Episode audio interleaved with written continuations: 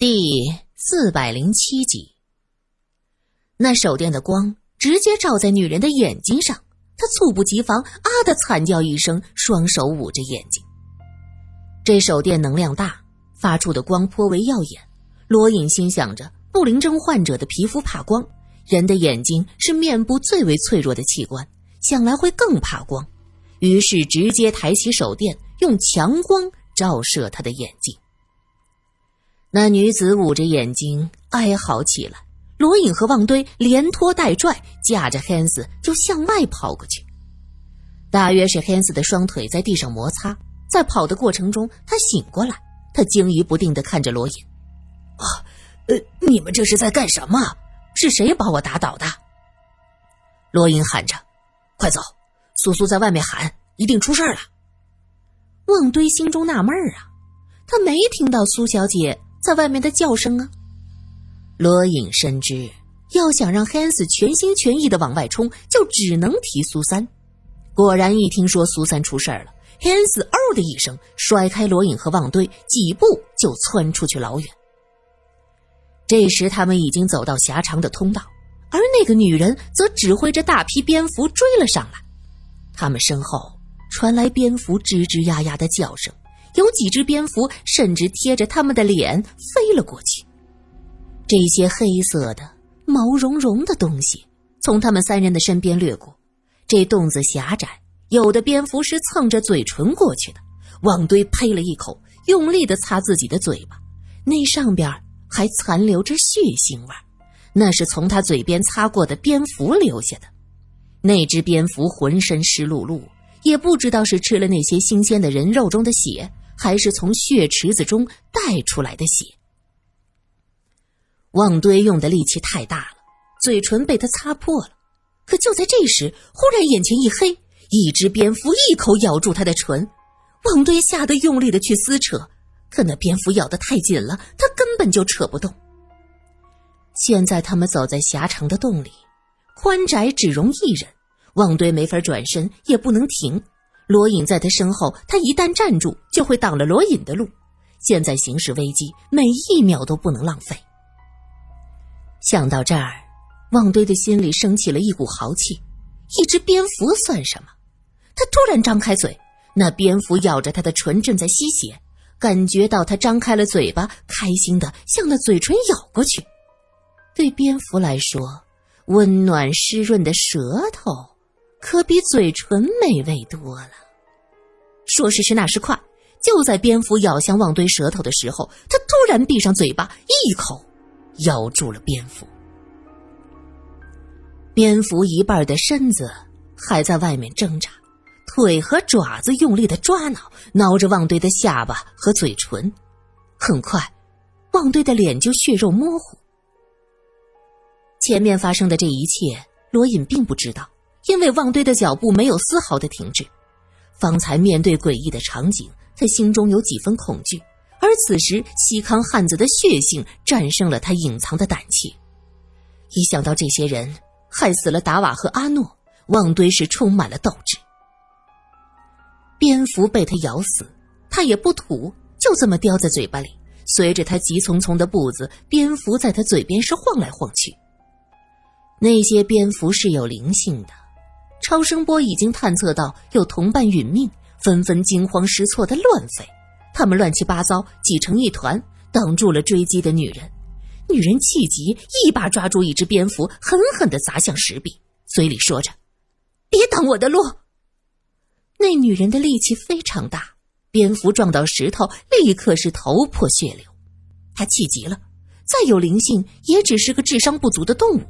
被这女人激怒，转身冲向这女人，整个身子扒在女人脸上。那女人躲闪不及，摔倒在地上。而就在这时，罗隐三人已经成功的冲出了洞穴。出了洞门，罗隐松了口气。这时，前面啪嗒掉下来一个黑乎乎的东西，正好落在罗隐的脚上。罗隐和汉斯进去时脱下靴子。用皮袄包裹着，绑在背上。此时，这黑乎乎、软乎乎的东西掉在光滑的脚面，罗隐下意识一抖，将那只被咬死的蝙蝠扔到了一边。那个女人的不灵症应该非常的严重。他眼看着三人冲出洞穴，气得用力的驱赶着蝙蝠，气急败坏，却不敢跟出来，因为高原的阳光非常的强烈。henry 是第一个冲出来的，几步就窜到了岸上。可是苏三和阿康不在，henry 顾不得穿靴子，他紧张的张望：“苏三呢？去了哪儿？”罗隐急忙抬头，也在四处张望。他也两步窜上岸。迅速的穿上靴子和皮衣，紧紧的握着枪。没有，没有，没有，哪里都没有。苏三和阿康不见了。罗隐着急了，也顾不得现在是否在危险中，他扯着脖子喊道：“苏苏，你在哪儿？”可山中只有他阵阵回音。旺堆脱下皮衣和靴子，还在岸边，他急忙抓着穿上。这时才觉得自己的嘴边沾着什么东西，干巴巴的难受。他用力的一擦，是一堆黑色的毛，上面还凝着血迹，正是被他咬死的那只蝙蝠的身上掉下来的。现在旺堆的内心是豪情万丈啊，他觉得自己是什么也不怕了，跟着罗隐大声的喊起来：“苏小姐，苏小姐！”苏三悠悠的醒过来。第一眼就看到眼前晃动着一张惨白的笑脸，苏三吓了一跳，因为那张年轻稚气的脸正是阿诺。阿福说：“阿诺已经被他吃了。”苏三揉揉眼睛，又仔细的看了看，阿诺咧着嘴笑：“就是我，苏小姐，你没有看错，你。”你不是被阿福？我看到了你的脸皮呀，阿福，呵，苏小姐，你说的是这个人呐？我大难不死啊！阿诺笑眯眯的。苏三急忙看向四周，发现他此时正身处一个山洞，山洞不是很宽，可是地面却很温暖。他用手摸了一下洞壁，奇怪呀，这洞壁。竟然也是温温的。这个季节雪山上很冷，苏三有些迷糊，他判断不出自己到底在哪儿。阿诺关心的问：“苏小姐，你有没有哪里不舒服？”苏三摇摇头，他撑着坐起来。阿诺，我怎么会在这儿？阿康呢？我是和阿康一起的，阿康在哪儿？阿诺是一脸的茫然。呃，阿康，什么阿康啊？你是在温泉那儿昏迷的，我没有看到别人。阿康是谁？苏三看看阿诺，又看看周围。阿诺，你告诉我这是哪里？你怎么会在这儿？阿诺垂下眼睛。苏小姐，你知道达瓦的事儿了吧？他被果洛给杀了。苏三点点头。他一直在打量着阿诺，他现在也拿不准这个阿诺到底是真的还是假的。阿诺见苏三目不转睛的盯着自己，他问道：“苏小姐，你现在感觉怎么样？有没有哪里不舒服？你怎么会晕倒呢？罗先生，罗先生去哪儿了？还有旺堆呢？”苏三揉着太阳穴，他的头很疼，他正在努力的回想着晕倒前发生的事儿。自己怎么晕了？苏三记得罗隐他们钻进了石头的洞子，自己和阿康坐在岸边焦急的等着。等了一会儿，阿康索性坐在地上，脱掉翻毛皮的靴子和袜子，把脚伸进了温泉。走了这么久的路，周围环境冰冷又潮湿，泡在温泉中的感觉真的是太好了。苏三也想泡一下，可是她不行，她是个女人。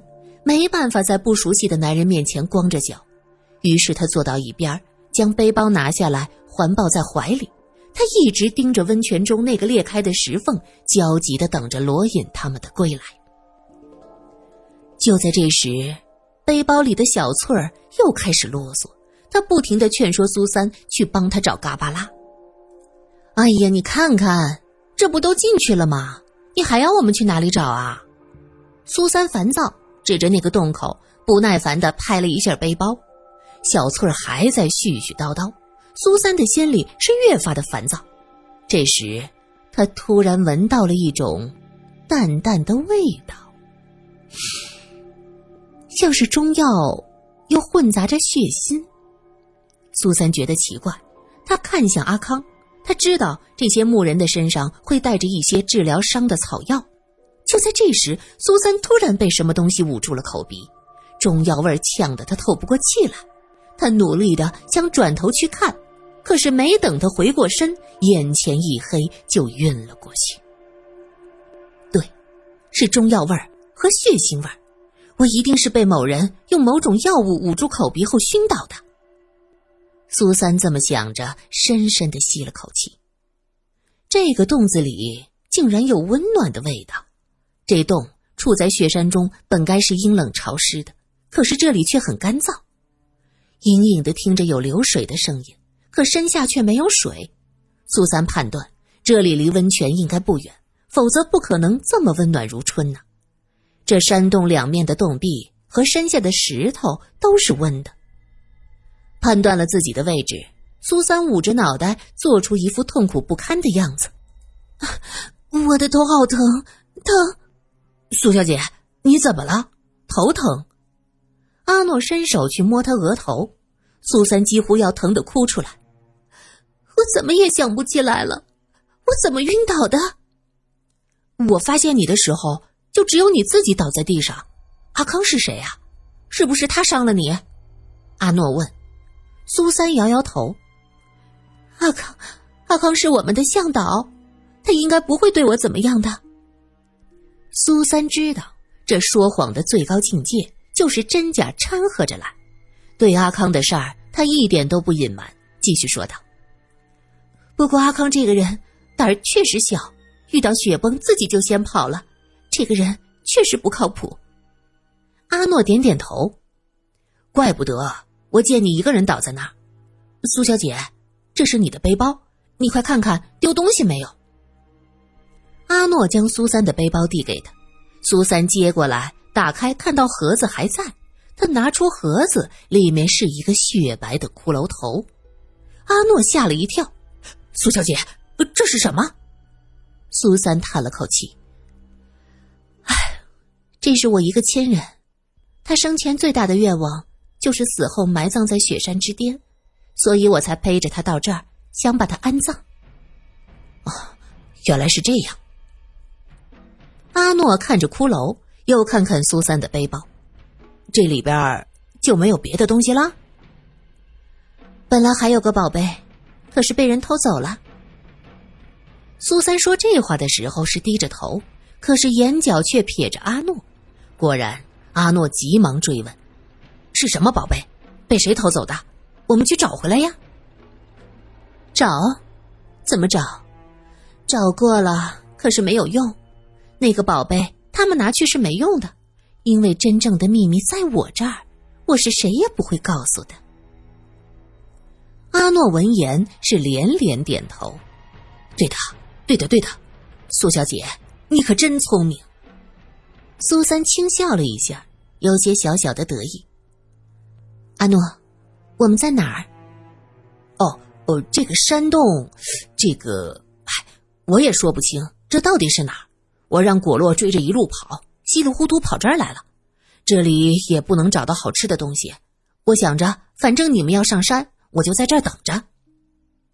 苏三叹了口气：“唉，是啊，我们继续上山吗？不过阿诺，有一件事儿我得告诉你。”阿诺点点头，安静的听着。苏三看着阿诺的眼睛，缓缓的说道。阿诺，你的哥哥丹巴已经死了。阿诺听完，一下就流下眼泪，他双手捂着脸，低声哭道。苏三说完丹巴的死讯，就一直盯着阿诺。阿诺的反应很正确，一听到这个消息，眼泪就开始流，他开始哭。可是苏三觉得这速度有点太快了。是，他和丹巴是兄弟。忽然听到哥哥的死讯，首先应该是震惊，接着才是伤悲。可是阿诺呢，却跳开了震惊这个环节，直接开始伤悲。似乎他早就知道丹巴已经死了，只是现在将积攒的悲伤都倾泻了出来。想到这儿，苏三拍着他的肩膀，低声安慰：“好了好了，人死不能复生，你将来一定要给他报仇。仇人是谁？谁害了我哥哥？”阿诺擦着泪：“是神族的人，一个女人，叫安娜。”苏三说到这儿，叹了口气，露出愧疚的神色。说起来，这个女人跟我有很深的渊源。不过你放心，我一定站在你这边，帮你报仇。阿诺的眼中一瞬间闪过一丝嘲笑，可是他脸上却装作受了感动的样子。他连连点头。安娜，我记住了。也就是这个女人拿走了我的东西。苏三恨恨的说道：“到底是什么东西？”阿诺问。苏三想了想，最后像是下定了决心，低声说道：“这样，你带我去找我晕倒的温泉。我告诉你。”阿诺站起身：“这样啊，原来苏小姐不相信我。实在是没有办法，那个秘密太重要了，可能会影响……先不说了，等找到罗隐他们，你就什么都知道了。”阿诺转过身，眨眨眼睛。那罗先生，是不是也知道这件事儿？是，这个秘密只有我知道。苏三说这话的时候，语气是神秘兮兮的。阿诺转身带路，苏三突然拎着手里的背包，猛地砸向阿诺。阿诺虽然背对着他，可却像是脑袋后面长了眼睛，一把接过那背包。他转过身，似笑非笑的看着苏三。苏小姐。我都答应带你去温泉，你怎么还打人呢？苏三的手里举着枪，冷冷的看着阿诺。